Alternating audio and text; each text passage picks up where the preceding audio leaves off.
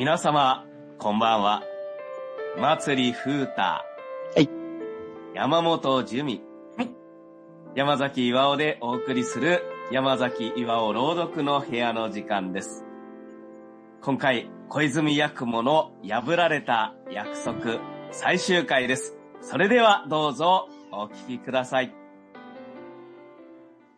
夫はしばらく無言でいた。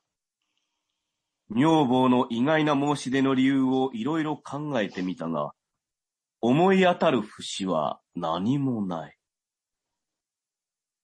罪とかのない措置を、このまま実家へ返すのは理不尽な話だ。叱るべき理由を言うてくれれば、許すわけにはいかん。仮初めにも、人より後ろ指を刺されるようなことは、部門の手前、断じてできぬからの。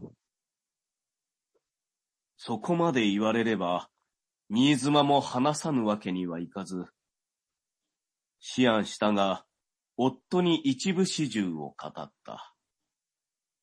こうして、お耳に入れました上は、この身は取り殺されてしまいましょう。あの方に取り殺されてしまいます。幽霊など頭から信じない夫も、これにはいささかぎょっとした。これ、措置はだいぶ怯えておるようだが、悪い夢を見たぐらいのことでは、離縁状はやれぬぞ。ともあれ、俺がいぬ間に、さようなことで、措置が心を痛めたとは気の毒であった。俺はこういうもまた、城中へ出資せねばならぬが、なに、措置一人に留守を預けはせん。友の者両名に、部屋番に参るよう言いつけておくから、今宵は安らかに休めよ新妻の護衛を申し使った二人の家来は、大きな着物太い腕に覚えのある男たちであった。さて、新妻が部屋に入って床に着くと、二人の家来は部屋の片隅に陣取って、屏風の影で碁を打ち始めた。う。やがて新妻は赤子のように眠りについた。ところが、牛の刻になると、またしても新妻は恐怖にうなされて目が覚めた。例の鈴の音が聞こえ、だんだんこちらに近づいてくるのである。新妻は無我夢中で跳ね起きた。いや部屋の中は、死のような静けさが広がるばかりである。新妻は思い切って家来たちのいるところへ飛んで行った。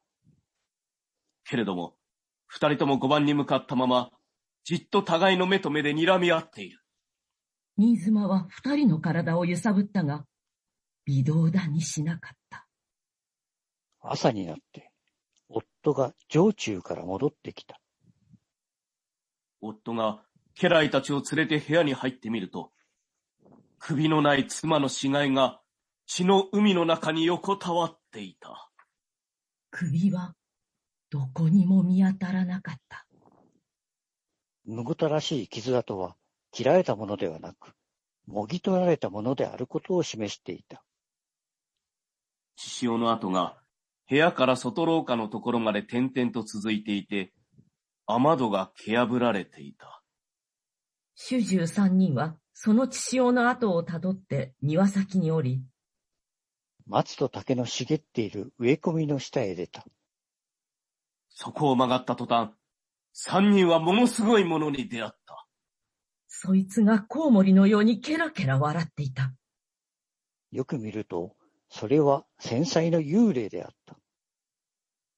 幽霊は自分の墓の前で片手で鈴を握り、片手に血潮の滴る生首を引っ提げて、ぬーっと立っていた。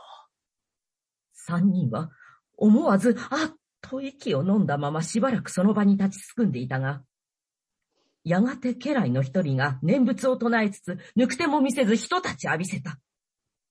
その刹那、幽霊の着ている京片びらも髪の毛も、骨も皆バラバラに飛び散ったと思うと、そのまま地面にヘタヘタと崩れ落ち、その崩れたものの中から鈴が一つ、キリンと音を立てて転がり出た。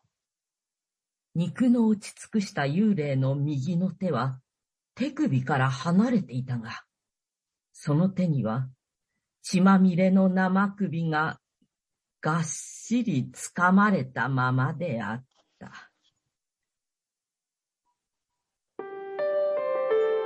祭り風太、山本樹美、山崎岩尾で今回はリモートでお届けいたしました。それではまた皆さんにお会いできるのを楽しみにしております。皆さん、さようなら。また聞いてください。